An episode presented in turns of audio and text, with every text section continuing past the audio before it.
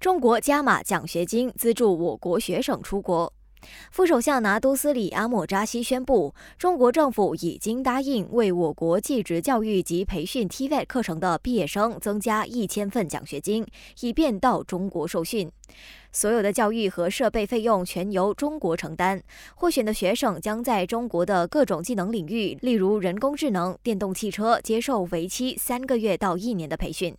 阿莫扎西强调，即使没有获得 SBN 文凭的学生，只要通过一定的 TV 课程训练后，也有机会获得这笔奖学金。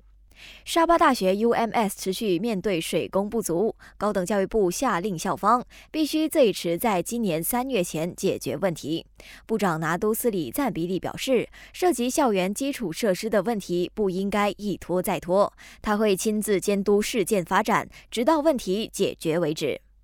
学校巴士车资酝酿涨价一事引发热议，陆路公共交通机构呼吁学巴业者有任何决定前先和家长讨论，确保双方利益得以平衡。